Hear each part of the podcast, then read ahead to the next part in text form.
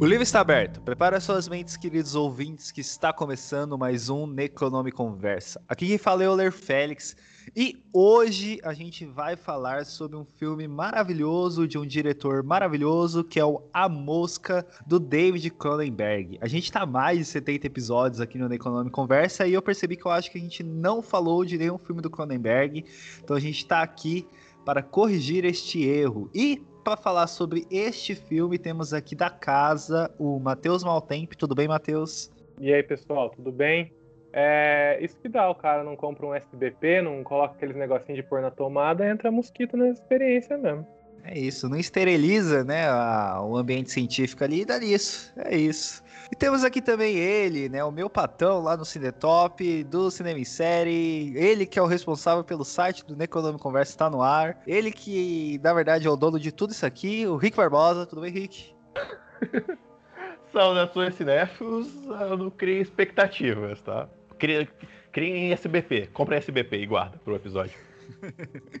é isso. E bom, temos também aqui um convidado mega especial, né? Uma pessoa muito querida no mundo do terror e qualquer pessoa que conhece ele adora esse rapaz, que é o Keops Negonski, lá do Cinema para Ninguém. Tudo bem, Keops? Tudo muito bom, graças a Deus, tudo tranquilo. Feliz de estar aqui com vocês, feliz com, com esse convite. É isso. A gente vai falar sobre A Mosca, né? O filme do David Cronenberg de 86, né? E ele conta a história de um cientista chamado Seth, é, que ele é um, um cientista que está pesquisando sobre teletransporte, né? E quando ele consegue teletransportar algo de característica como se fosse é, orgânica, né? Ele decide fazer um teste consigo mesmo. Só que, como é, a gente fez as piadas aqui, né? Ele esqueceu de esterilizar a sala, né? E acabou entrando uma mosca. E acontece que quando ele foi teletransportado,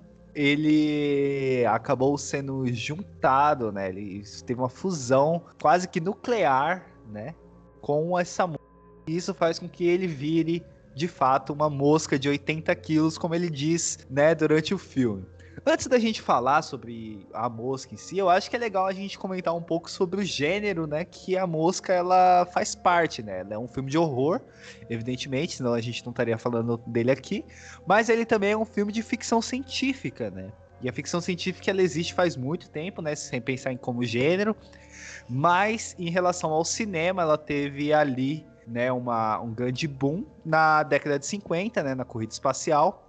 E é um, um, ano que também teve um filme da mosca, né? O, na década de 50 também teve um filme da mosca. Se eu não me engano, é de 54, né? Alguém me corrige aí se estiver errado. E é muito interessante, né, que, que, que a ficção científica, ela, como gênero cinematográfico, ela ela acontece nesse, nessa, nessa ideia é, de como de, de, uma coisa política, né? Que se a gente pensar assim, alguns filmes como Os Invasores de Marte, Os Invasores de Corpos, né?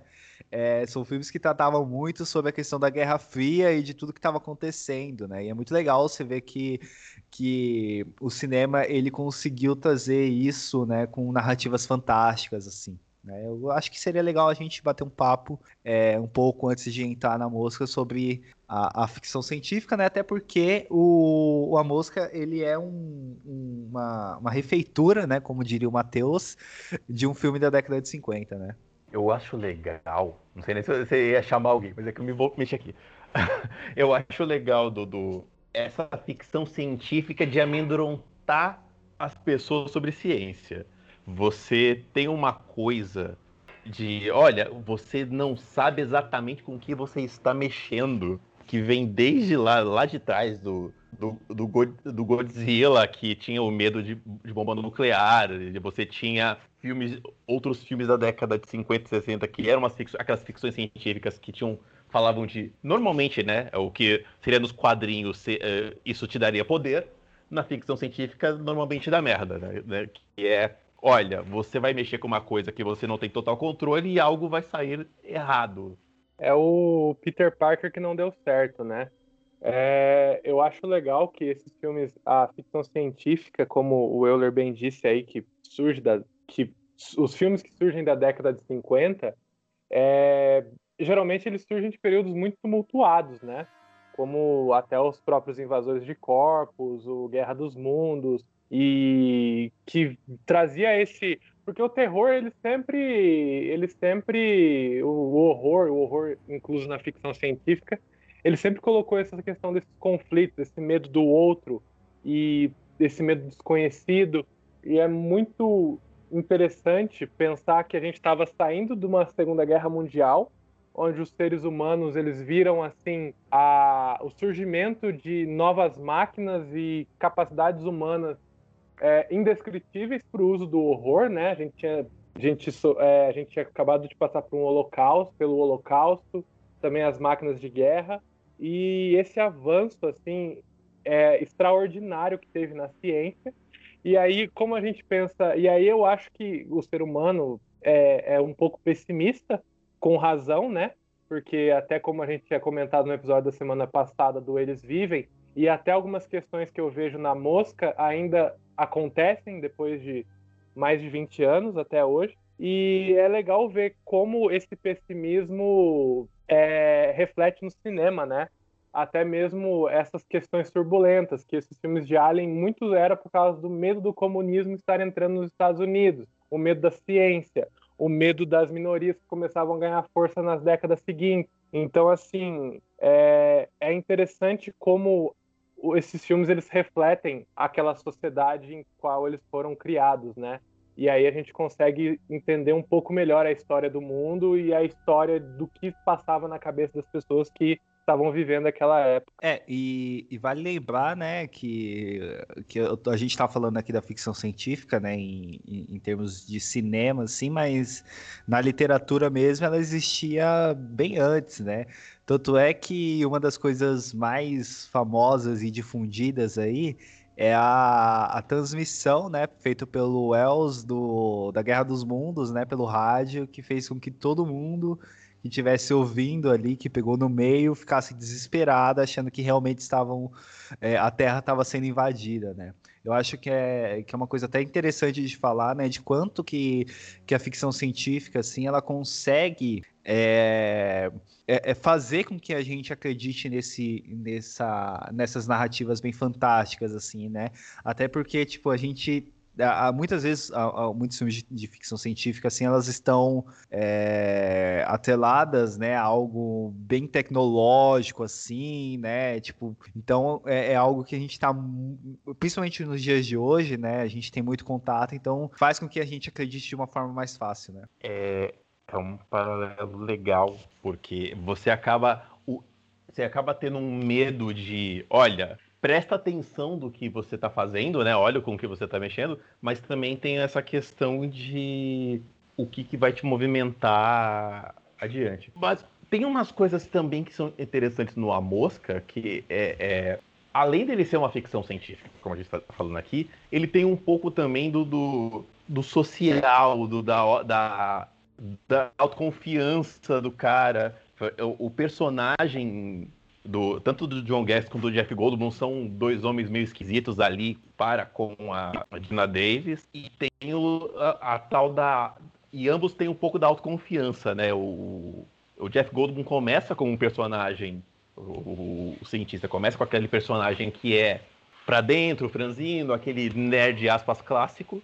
Quando acontece, os primeiros momentos que acontece a transformação com ele, a fusão, que ele ainda não sabe o que aconteceu, ele de repente do nada ele vira um cara mega autoconfiante, que sai na que sai na luz, ele sai com a mulher, ele acha que ele tá o máximo, então tem essa um pouquinho desse lado de você tá autoconfiante demais e acabar fazendo merda também. Eu não sei se vocês concordam. Eu concordo. Eu até senti uma dificuldade muito grande de ter alguma empatia pelo personagem principal. Porque mesmo quando ele era meio nerd, assim, meio introvertido, é, eu já não, eu já sentia um, uma personalidade um pouco arrogante por parte dele. Eu até gostaria de comentar durante o filme, durante o, o episódio, que assim, uma coisa que me chamou muita atenção, não sei se é porque o assunto também está em voga essa semana, que me deixou um pouco barulhado, mas é como as relações entre homem e mulher são colocadas nesse filme. Porque os personagens, tanto o Seth quanto o Statis, não sei falar o nome dele em inglês, é, não sei como ficou a pronúncia do nome dele, eles tratam a personagem da Gina Davis, a Verônica, meio que de uma forma um pouco abusiva, de, digamos assim. É, eles tratam ela como um. Eu não diria prêmio, mas eles tratam ela um pouco como objeto, assim, sabe? Principalmente o status, o status, sei lá. Acho que até na. Acho, até o primeiro encontro do Seth, ele chama ela para conhecer o teletransporte que ele estava fazendo. Ele, ele tem alguma, ele tem uma intenção ali. E, e aí ela fala: Não, mas pô, você me chamou aqui porque eu sou uma jornalista. Ele: Não, eu não queria jornalistas. Ele: Pois é, você chamou uma jornalista aqui. Então, assim, ele não tem aquela consideração, ele não tem aquela ele não vê ela como uma jornalista, ele vê ela, sabe?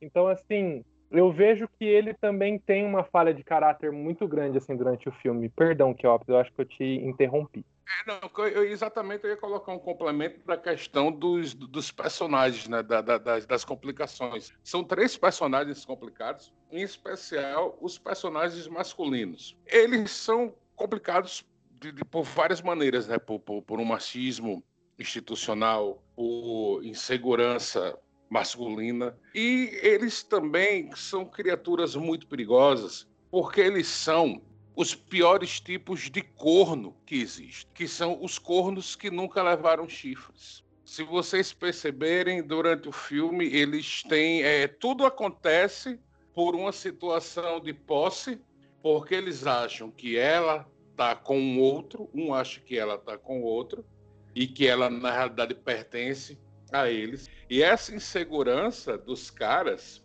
essa otarice, podemos chamar assim também, é que é, é, é, o gatilho de um monte de coisa que, que, que sai acontecendo durante o filme. E quanto ao que você falou, eu, eu no, no, no começo aí, é, do, do filme, quando ele leva a Verônica lá para o cafofo dele, é realmente, olha, olha só, aquilo não, não, não fica muito claro assim, se foi um convite para uma repórter ver qual era o, o projeto dele ou se era aquela assim, não, vamos tomar a saideira lá em casa e tal, e ela foi. Não fica muito claro, não. Por isso que, assim, eu, pelo menos, quando ele ficou chateado ao vê-la gravando a conversa, realmente, para mim, assim, estava muito claro que ele tinha chamado ela com segundas, terceiras e quartas intenções, sabe? Ele não estava, não, não, não era um encontro científico, social científico, era mais uma coisa mais, mais carnal. Porém, sigamos. Vou mutar o meu microfone.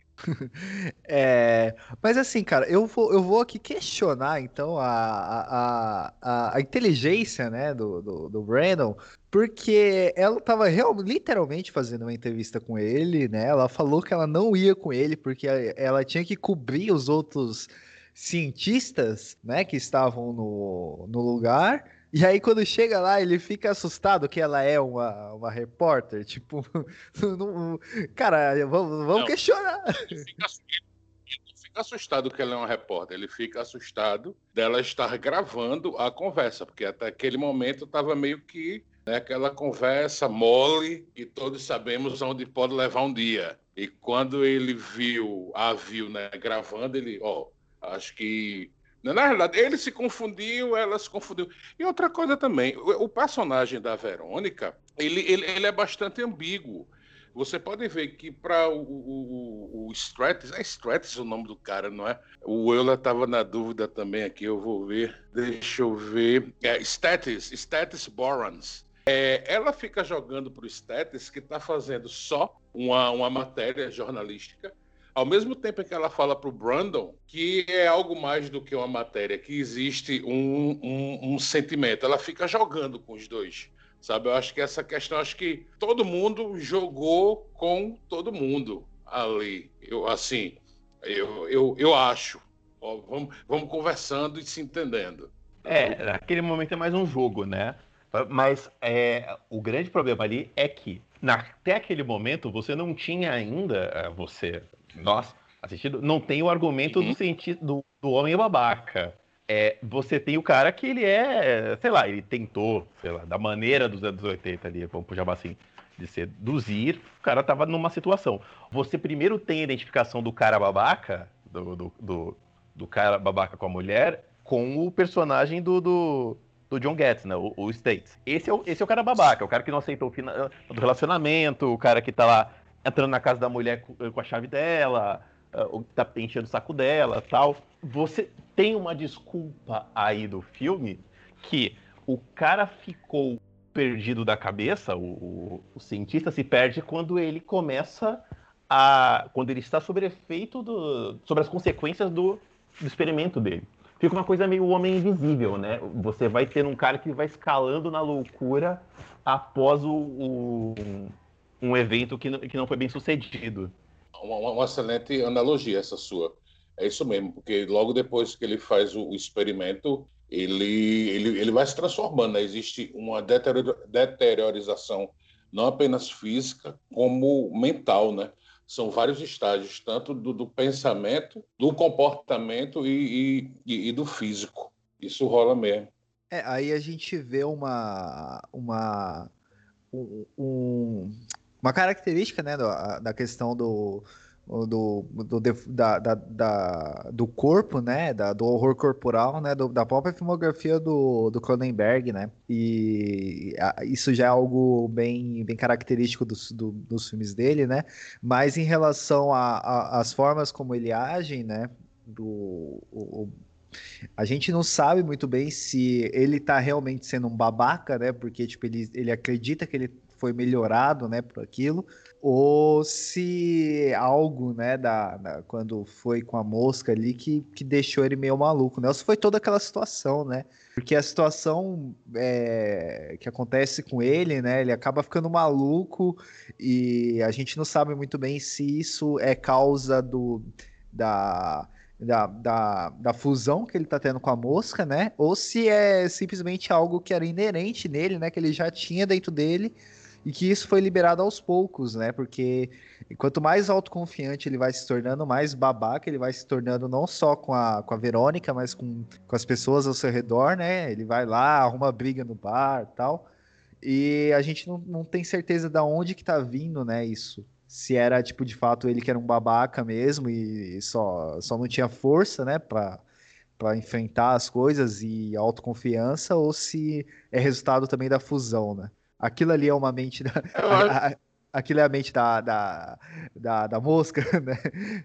Não, eu, eu, acho que pode ser duas coisas, né? Porque no começo do filme, uma coisa fica clara, né? Que ele é uma pessoa muito inteligente, puta que pariu, um gênio. Um gênio, e que ele é herdeiro, né, velho, de uma, de uma, grande, de uma grande fortuna. Ou seja, o cara ele é super inteligente e herdeiro de uma grande fortuna. Certamente ele é babaca, não tem não tem nem como, né? Antes de ser cientista, ele já era herdeiro. Existe um momento no filme que ele fala que vai lucrar muita grana com aquilo que ele está fazendo. Mas como você mesmo falou, Euler, essas coisas elas vão ficando potencializadas, essas escrutices, né, os modos dele, os piores modos dele, vão ficando potencializados depois do do experimento é como, é como se fosse em, em, em, em um gráfico em que vai subindo, só chega num pico, então começa a descer e não para mais de descer. Inclusive, ele passa para baixo de onde começou a subir ele vai descendo, descendo. É uma espiral de, de, de loucura e, e, e, degradação muito boa esse filme. Eu gosto, eu achei um filme 34 anos depois de, de, de, feito, cara. Eu, eu vi hoje, né, revi, melhor, vi ontem, revi hoje. Ele é um filme absolutamente chocante e com algumas camadas a, a serem, a, serem, a serem percebidas. Ele é um filme, não sei se vocês vão concordar comigo, mas ele é um filme bastante triste também, cara. Eu achei assim meio meio meio meio deprê no final das contas. Concordo, concordo. O final dele, aquele final que o, o ele já está totalmente deformado, ele sabe que não vai voltar e como acaba o filme, né? Que ele é, é, o, o, a gente pode spoiler o final aqui? É... Pode, à vontade. Tá que, é, que você vê o. Ah, ele morre no final, que ele vira ele morre, morre. Ele, ele morre. Ele vai lá. vai lá. É isso, é isso. Ele pega a, a, metade do bicho que sobrou, que explodido da, da, da, num terceiro, numa ter, num terceiro pod. Ele pega a arma da Dina Davis, bota na cabeça, e ele, ele não consegue falar, mas só faz aquele gesto de botar a espingarda na cabeça para pedir me mate, né? Que é um você vê que o negócio acaba dramático realmente. E em vários outros momentos do filme, ele fica nessa, dicotomia, porque quando, quando, ele começa a se perceber como um monstro, ele fala pra, pra, pra Verônica, falou, não vem pra cá, porque eu, eu, eu vou te machucar, eu, vai acontecer alguma coisa, então não se arrisca. Então você tem um, uma... Alguma coisa ali ainda estava racional nele. E aí você vai ter no Sim, final... É, existe, um, existe um momento de lucidez, né? De, daquela... De tudo que estava se passando na cabeça do Brundle. Sim, né? Porque a, até ali, né? Até, até chegar aquele ápice final, né? Ele tava fazendo várias coisas que, tipo, seriam realmente coisas que pessoas más fariam, né? Ele tava matando, ele tava.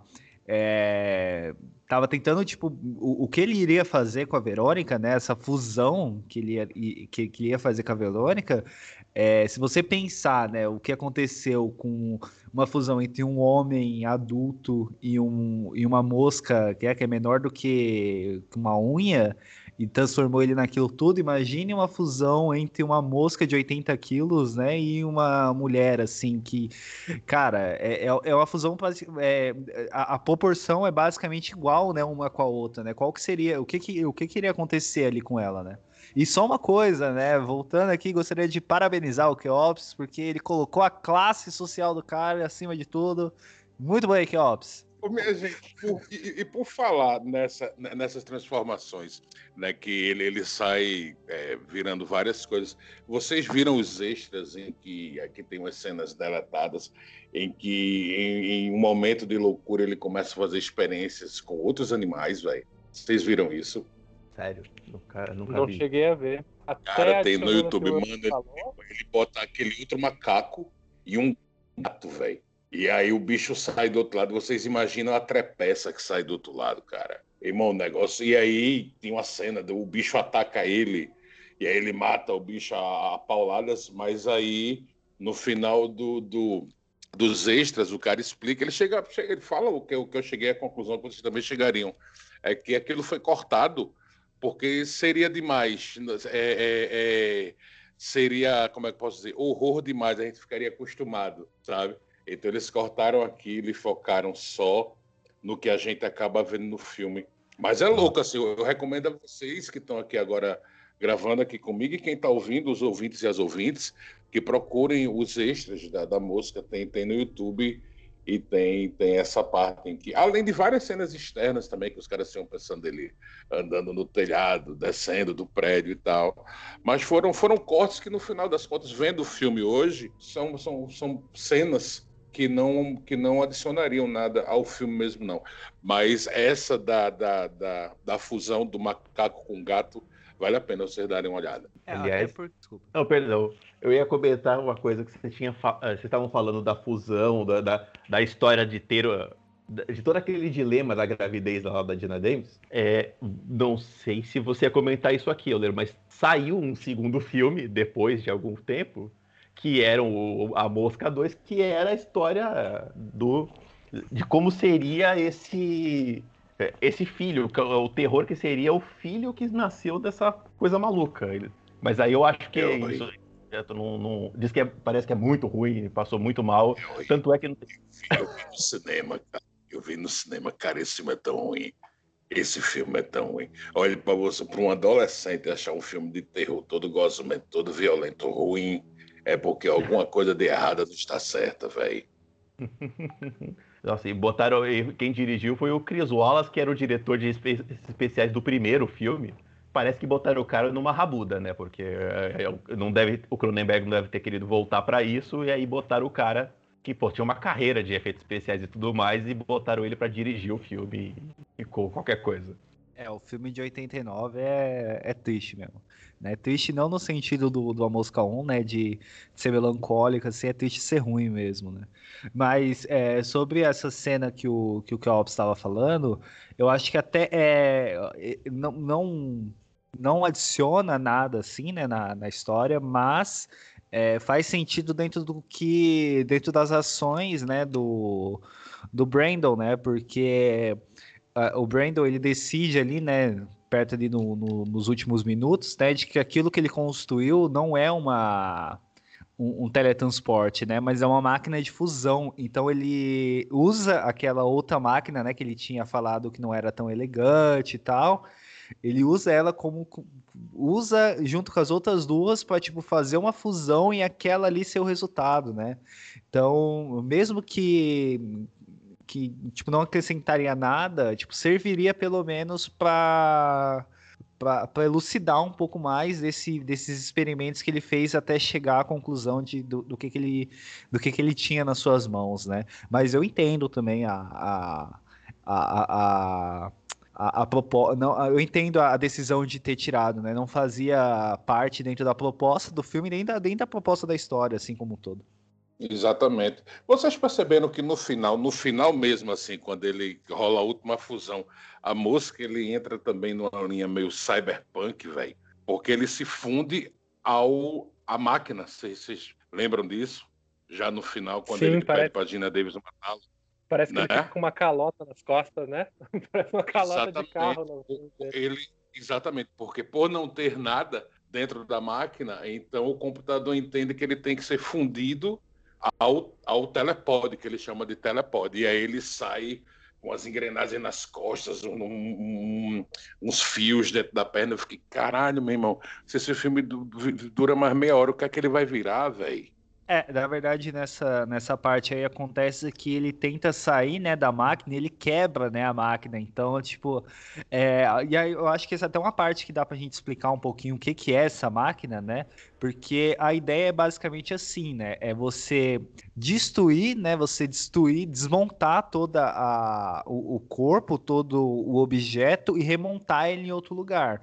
Então, se você tem um objeto, né? Se você tem um humano junto com uma mosca, você, você destrói os dois e remonta eles em outro lugar, né? O que a máquina decidiu fazer foi remontar os dois e fundir os dois, né? Então, quando chega nesse final aí, o que acontece é que ele destrói a máquina, né? Aí quando vai desmontar eles, desmonta ele junto com os destroços da máquina, né? E aí remonta ele junto com os destroços da máquina, né? Então a gente já vê um, um meio homem, meio mosca, meio máquina ali. É, para você que para você que não estuda para vocês que não são de exatas, é isso aí é, é o computador sendo lógico. Falou, ó, você me mandou desmaterializar uma coisa de um lado e materializar do outro. Tenho duas coisas aqui, você está mandando materializar do outro. Eu vou.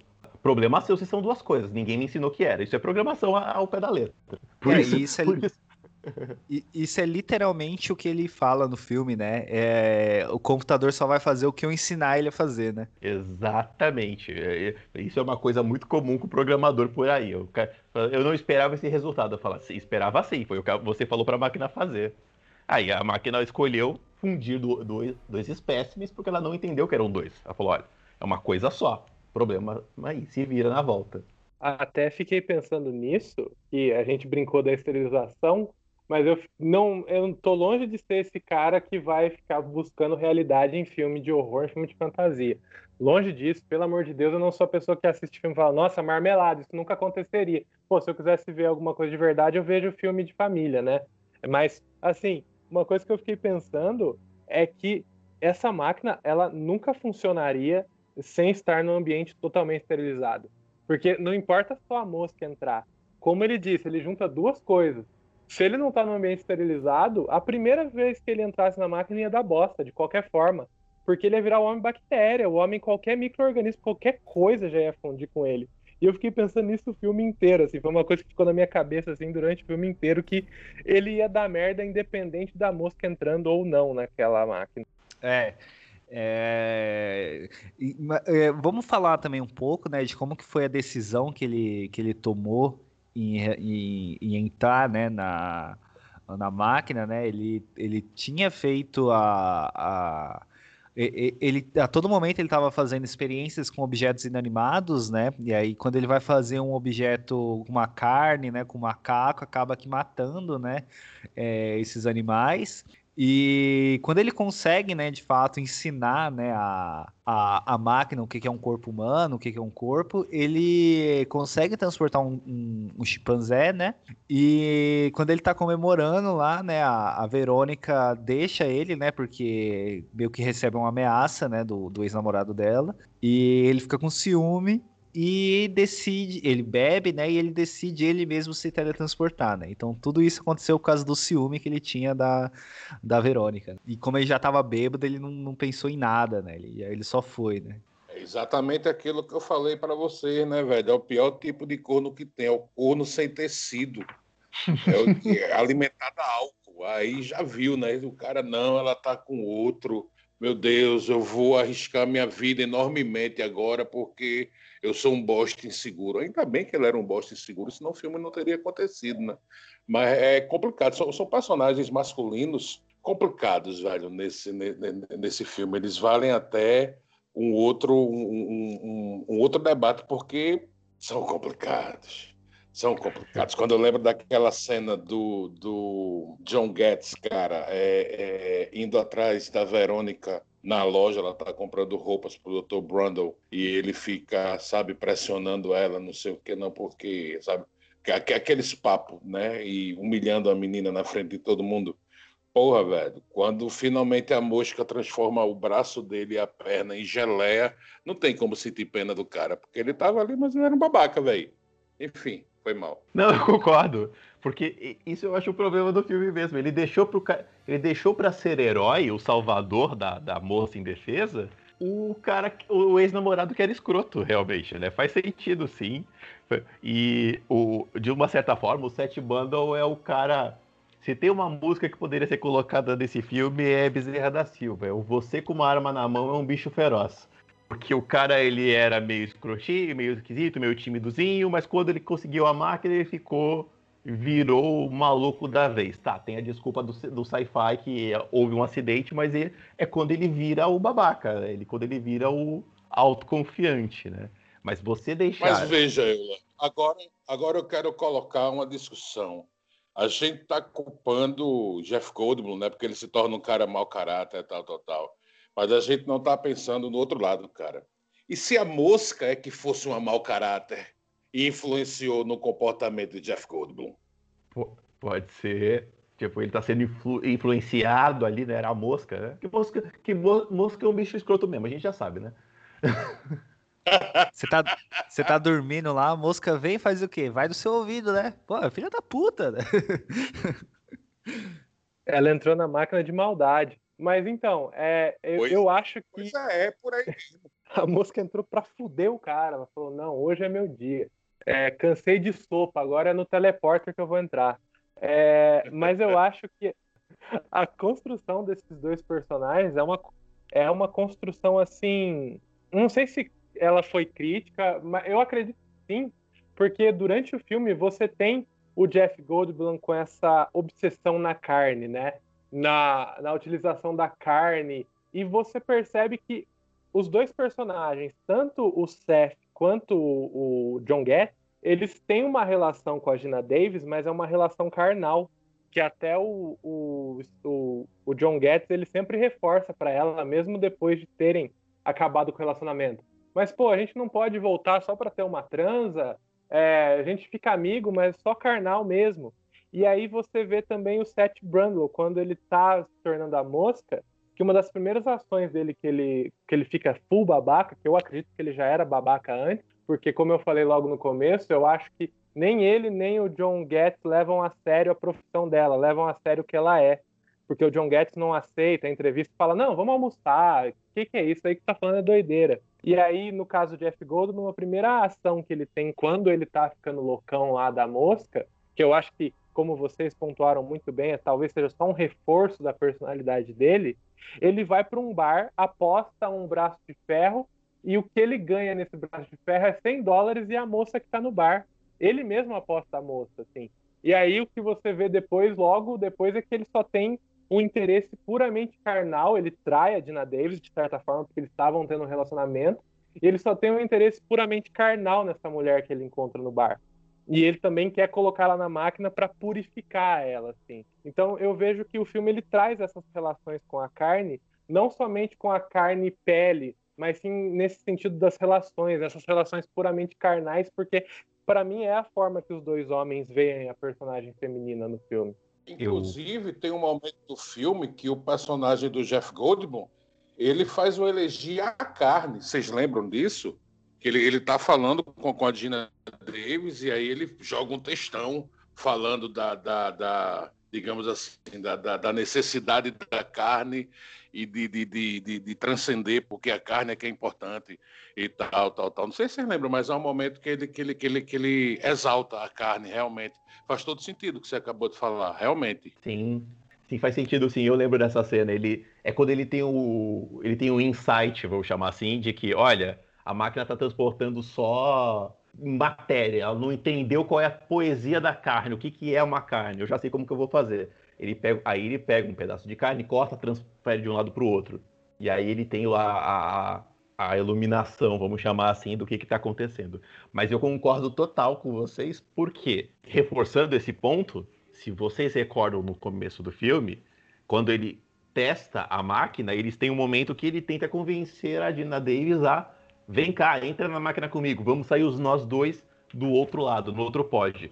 E depois isso volta no final do filme, quando ele já é um monstro, ele já está com uma mosca, que o grande plano final dele é arrastar a Dina Davis, né, a, a Verônica, para a máquina, junto com ele, para que seja que eles dois sejam fundidos, não mais separados, eles sejam fundidos numa coisa só e ele possa voltar a ser ele. O plano original meio que é esse. Então, quer dizer, a ideia de carnal, de, de sexual, de, de uma coisa usável, volta nesse final desse filme de novo com a, a, questão do sexo. E até vocês comentaram sobre o, a mosca ser mau caráter, ele ter se fundido com uma mosca mau caráter.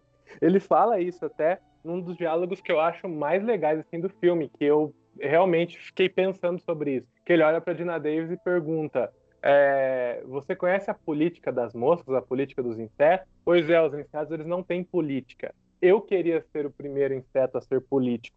Então, assim, eu percebi que ali, além dessa talvez exponencialidade da própria personalidade mau caráter dele, existia sim uma briga entre a talvez a própria selvageria primitiva dele como ser humano, mas uma selvageria primitiva que vinha das características genéticas da mosca que estava se fundindo com ele. Então, para além do mau caratismo dele, que poderia ter sido exacerbado, também havia uma briga de mentes ali, uma briga da mosca querendo também dominar aquela mente, porque o processo de fusão, ele, como a própria máquina disse, ele não assimilou a mosca, os dois se fundiram. Então, também teve a mente da mosca, também, pelo que eu entendi assim do filme, é, a mente da mosca também estava entrando ali, estava tendo uma briga entre os dois e qual dominaria, quem dominaria quem. É verdade, Euler. Tem até um momento que ele explica que os insetos eles são inclementes. Tu lembra disso? Sim, é isso mesmo. Né? Que ele, ele, ele chega e fala, não, porque nos insetos são. É exatamente nessa parte que ele fala que é o primeiro político inseto, que eu achei muito bom também, velho. Eu achei muito bom. Ele é um filme com, com, com contexto bom. Ele, ele, ele, manda, ele manda bons, bons, bons recados. E tem sim essa parte que você falou, né? Que, que do, do, do inseto querer tomar conta também fica. Agora que você falou, ficou, ficou mais claro na minha cabeça. Casou melhor ainda com o texto que ele fala. Isso. Eu, eu, Obrigado. Eu já, eu já tô imaginando aqui, né? Se eu soubesse fazer uma arte, eu faria né, de uma mosquinha falando hoje é dia de maldade, hoje é dia de entrar na na máquina do tempo, na, tele... na, máquina de teletransporte do Brandon, hoje é dia de maldade, né? Excelente. Eu sou a mosca que entrou no telepode. bom, bom. É isso. E vocês falaram uma coisa legal, desculpa. Vocês falaram uma coisa legal que é das tiradas do filme o... ele tem realmente excelentes tiradas do filme, apesar da, da, da... tirando essas partes aí das falcatruas psicológicas do, do, personagem, seja ele quem foi, né? Ele tem umas tiradas muito boas. Ele tem essa a cena do, do bar, que é, a, é o primeiro momento mais pesado, assim, mais terror mesmo do filme, que ele estoura a mão do cara, o punho do cara. Mas ele tem umas conversas do tipo: Ah, eu quero, eu quero ser esse eu quero ser o primeiro, a primeira mosca política, eu quero ser o primeiro inseto político. Ele começa a chamar o projeto dele de Bundlefly, né? Tipo, é o projeto dele de mistura com a mosca. Ele quer fazer o Museu Bundle e fala, ah, isso aqui no Museu Bundle vai ter. Ele começa a dar umas piradas, mas com umas conversas meio curiosas. E aí, e, no, no, final dessa cena do bar, inclusive, que apesar do, do, da escrotidão de, ó, eu vou levar 100 dólares e a menina, no meio da rua ele tá conversando com a menina e, e ele e ela fala: ah, "O que, que você faz da vida? Você é bodybuilder?" Ele fala: ah, "Eu sou bodybuilder sim, eu construo corpos. Eu pego o corpo, destruo ele e coloco em outro lugar." E ela: "Tá, tá bom, né?" não entendeu nada, mas tá bom, já que tá falando, bom é, né? Eu achei ótima essa sacada do bodybuilder, cara, dessa desconstrução da, da palavra bodybuilder. Eu dei muita risada quando eu ouvi.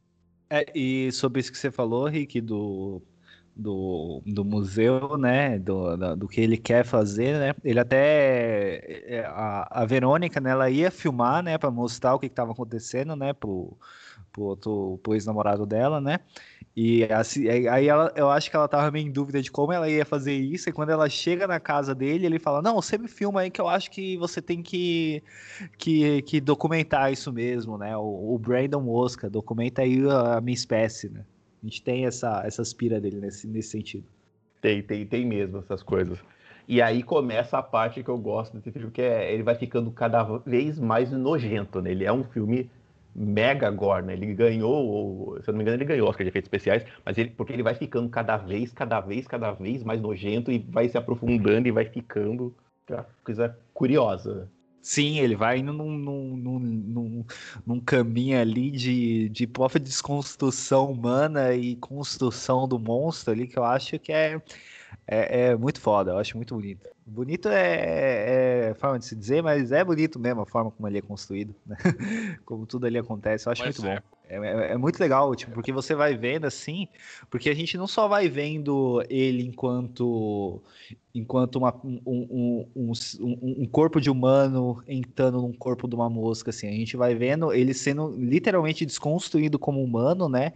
Ele vai perdendo não só as características físicas como humano, mas as características é, mentais, né? De personalidades e tal, e realmente assumindo uma característica de, de inseto, né? De animal ali, né? Eu acho que é, que é muito foda ali. Eu acho que, que isso só faz o filme engrandecer mais ainda. E a qualidade, né? Vocês tinham comentado sobre o final triste. E assim, não é piada, não, mas é, o final, quando a, a mosca coloca a 12 na cabeça dele, na própria cabeça para se matar, para pedir, pedir a morte, pô, eu achei tão tocante o olhar, como foi criado, os efeitos visuais ali, aquela mosca. Eu vi o sentimento de desistência através do olhar daquela mosca, sabe? Então, esse filme ele tem muitos méritos nessa questão. E a direção do Cronenberg, né? Eu acho que não dá pra gente não falar isso, né? Porque a gente tem aí, tipo, uns 40 minutos até a gente começar a ver a transformação, mas que não dá para você, tipo, não dá para você descolar, desgrudar o olho da TV, né? Tipo, todas aquelas aquelas situações ali, eu acho que foi muito bem conduzida pelo Cronenberg ali, que, que também merece, né, um destaque, um, uma nota aqui. Ele, ele, ele, mandou muito bem, pô. Ele, assim, é, é, é Cronenberg no, no, não diria no, no ápice, mas assim, é, é totalmente um filme de, de, de, David Cronenberg. Você reconhece tudo o que ele, ele tá ali. Naquele filme a gente reconhece tudo que ele já tinha feito antes até ele chegar ali. Ele é um, ele é um cineasta muito, muito personal, né? A gente, eu mesmo enquanto assistia, eu conseguia reconhecer vários outros filmes dele, várias, várias ações em que é, ângulos e tal, dizia, porra, é, é um filme dele, realmente. Não, só para finalizar assim, até um outro destaque também na direção de arte, porque o pod ele parece com o Casulo lembra muito um casulo, assim, de que tá. E só isso, assim, uma, uma outro destaque que eu fiquei pensando que tudo é muito bem pensado nesse filme. Bem, bom ponto, é verdade. É verdade. Sim. Ah, é. eu, eu lembrei de uma coisa que você estava falando, o que eu estava falando do, do Cronenberg. É, não relacionado, na verdade é relacionado, né? Mas o A Mosca ele ficou um filme tão marcante, tanto pelo que o Cronenberg fez, como como o filme é muito bem feitinho, que esse filme continua sendo referência, inclusive, em cultura pop, né? O pessoal que gosta do, de Rick and Morty, por exemplo, que nem eu adoro Rick and Morty, tem um episódio excelente deles que a Terra vai definhando, destruindo, zoando, zoando, zoando, zoando, até que começa todo mundo ficar totalmente derretido, os seres humanos vão ficando esquisitos, que eles chamam de universo Cronenberg. E aí você, se taca na cabeça que ele é Cronenberg por causa do A Mosca, você entende essa referência do onde eles tiraram, né? Ele continua sendo referência para culturalmente falando. E mesmo as coisas dele durante o filme, você vê muito formação de herói ali. Alguém, ah, eu não lembro quem falou aí que é o que ele é o Peter Parker que deu errado. E, e se você olhar até determinado ponto do filme, a escalada dele é de super-herói mesmo, do cara que acorda, não tá tudo bem, não deu nada, mas é, é só o, o, espectador sabe o que que deu. Aí depois você vai descobrindo que alguma coisa está dando errada, você vai acompanhando com ele que ele vai ganhando força, vai ganhando outras coisas, alguma coisa está acontecendo, até ter um, um ápice. Ele é uma virada de super-herói que o cinema usou para outra, é outra hoje, mas que está presente lá. É verdade, ele é meio que um. Ele é não, né? ele é um, um Reed Richards, ele é um Tony Stark, ele é um Terry Cord, só que do universo de Cronenberg, né? Ele é um super cientista, pô, ele é inteligente pra caralho, rico que só a porra e consegue fazer as coisas. É interessante essa, essa analogia, eu tinha pensado nisso também. Pena que ele é um otário, né, velho? E que dá errada a coisa. Sim. É, e isso que o, que o Rick falou, né, do Rick Mori, né? Se eu não me engano, o, o, o, o que acontece realmente no Rick Mori é que ele tenta, né, colocar o, alguma coisa, né? Um feromônimo de, de algum inseto no, no Mori, né? Alguma coisa assim que acaba transformando também. Dá pra ver essa referência aí, né? Do inseto com, com humano, assim. Acho muito foda. É, é isso, é, é isso mesmo. Ele tá fazendo. É, é o episódio que ele faz uma poção do amor, a poção do amor dá errado. Aí ele tenta consertar usando a poção de um inseto, dá mais errado ainda. Aí a terceira vez que ele tenta consertar, os seis vão ficando tudo distorcido, que aí eles começam a chamar de universo Cronenberg e vão todo mundo embora. É isso. Bom, e terminando, né, falando sobre Rick Mori, a gente vai encerrar, né, o episódio por aqui, né? Gostaria de agradecer muito, né, ao Rick e ao Keops por terem participado, mas antes da gente encerrar, né, vou abrir também para a gente uh, fazer as considerações finais, né? Eu acho que a Mosca né? É, é um filme, um clássico, né, dos anos 80, né? Um clássico do horror, um clássico da, da ficção científica e que merece ser assistido pela eternidade, assim. Né? Então, para mim, esse filme é nota 10, assim, nota 11, como diria o Matheus. E para você, Rick? Como eu coloquei agora, eu acho esse filme, ele é, ele é transcende a, a o fato de estar datado. Ele, você pode, alguém pode questionar que ele está datado, um efeito, alguma coisa, mas é o efeito no ápice dos anos 80. Então, o filme do Cronenberg, ele, ele transcende isso. E a música virou-se um clássico cult, pop. É um, um, um, filme que ele, ele casa ali o terror com a ficção científica e as coisas que vêm dele são muito legais, que eu continuo achando muito interessantes, então eu não tenho como dizer que não é 10. Eu acho assim que ele é um filme que é, vale nota 10 ainda e vale inclusive ser assistido. Inclusive com uma, com uma coisa que eu acho legal também de falar, que é algumas jogadas de câmera, umas coisas que o Cronenberg falou que foi o que o Carlos levantou, é que ele até lembra um pouco aquele estilão dos anos 50 do filme original de 58, que é quando ele que é uma cena que ele tá olhando pro computador e o computador explica, ele pega o que acontece, ele tem uma câmera que olha para cima, que é uma coisa muito cinquentista também, então esse cuidado de ser bom nos anos 80, cultural nos anos 2000 e referenciar a própria obra dos anos 50, eu acho que tudo isso compensa para a obra, então ele é excepcional. É isso. E Keop, suas considerações finais? Olha só, só me resta fazer coro ao que vocês disseram até agora. Eu acho que ele é um dos ditos filmes obrigatórios para as pessoas que são fãs de filmes de horror, de, de ficção científica. Ele agrega várias coisas boas, vários conceitos desses estilos dentro dele, sem deixar também de ser dramático, né? Existe um núcleo dramático dentro do filme. É um filme que agrada a gregos e troianos, um filme que, como eu falei antes, né, passados mais de 30 anos de lançado, os efeitos ainda impressionam.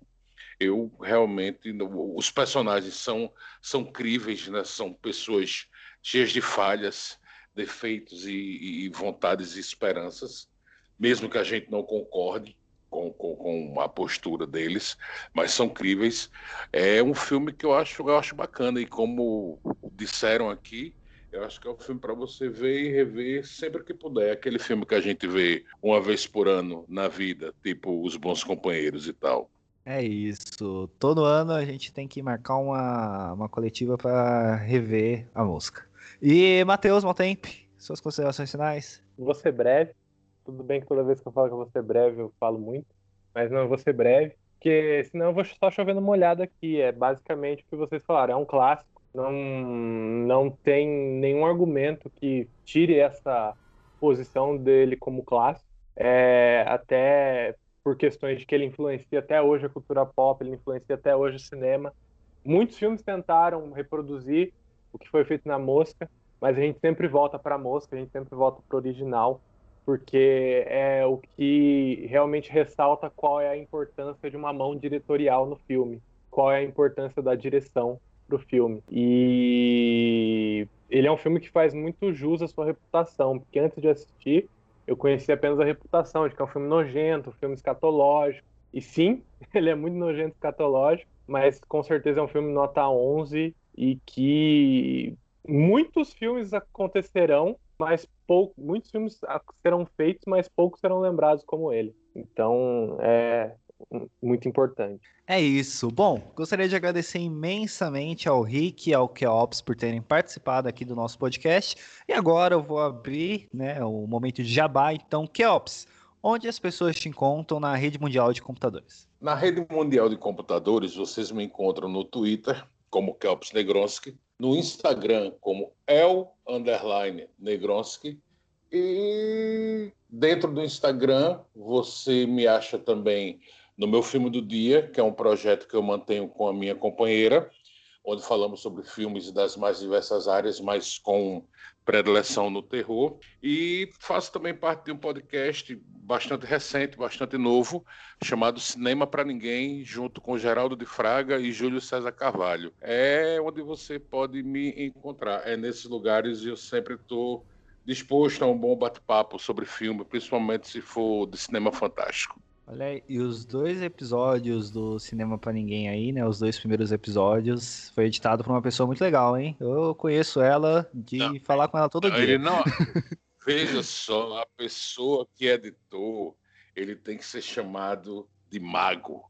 Ele tem que ser alçado a um nível maior da existência. Porque ele pegou um bagulho muito mal gravado e transformou em algo bem bacana de se ouvir. A pior coisa que tem nesse podcast do Cinema para Ninguém são os hosts. E a melhor é o editor, o meu querido Euler Félix, o mago, o homem tira leite de pedra, se garante muito.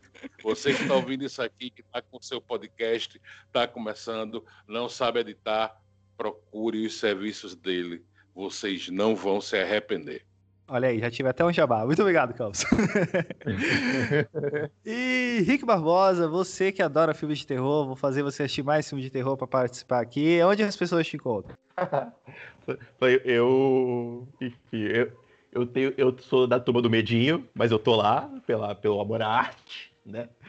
E, mas eu, eu tenho o meu projeto pessoal de cinema, inclusive já deixou de ser pessoal há muito tempo, porque o Elan está envolvido nisso, que é, é o Cinetop, cinetop.com.br e Cinetop em todos os sites, em todas as mídias.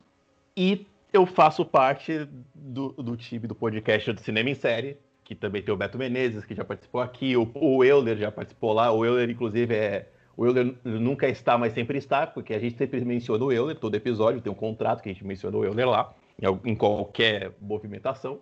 Sempre me mata, né? Tô, tô sempre morto. Sempre. Na falta de você aparecer no podcast, a gente mata você. Você tem que aparecer para as pessoas saberem que você não é nosso amigo imaginário. Mas tá lá. E lá também a gente fala de cinema de maneira geral, de, maneira divertida. Não, não, pensem, não pensem em pessoas críticas. Nós somos simplesmente pessoas que gostamos e vamos nos divertir com a coisa que é o que o Alex mais preza, inclusive. É não levar o entretenimento a sério demais. É entretenimento, vamos curtir. E para o pessoal que quiser acompanhar no Telegram, tem o grupo também chamado Cinema em Série, t.me barra Cinema em Série. Aí lá desse grupo do Cinema em Série tem uma pessoa muito lúcida que vive defendendo o Zack Snyder, né? Inclusive, eu acho que vocês devem estar lá só para defender o Zack Snyder junto comigo. É isso. é isso. Peraí, peraí, peraí. Calma, calma, calma, calma. Você também defende o Zack Snyder, Olha? Eu defendo, quem, até o fim. Quem defende o Zack Snyder? Você... Ele, É ele escolhe que defender. vocês defendem o Snyder, velho? Ele de- escolhe defender justo no grupo do cinema série. Ele vai, ele vai lá pra isso. É o, lo- pra é o local que eu defendo o Zack Snyder. É o único local que eu defendo o Zack Snyder na face da Terra é lá, porque a galera não gosta. E eu, eu tô lá pra falar bem. Mas, Matheus Maltempo, onde as pessoas te encontram? Eita, tá. As pessoas me encontram no meu Instagram, Matheus Maltem M, no Twitter, arroba Matheus Maltempe, e todas as quintas-feiras Necronome Conversa, porque se eu parar de falar isso é porque eu vou ter me transformado num polvo. Falou! É isso. Bom, galera, é... muito obrigado pela participação e até a próxima semana, né? E vamos torcer pro Snyder fazer um remake de A Mosca. É isso. Tchau.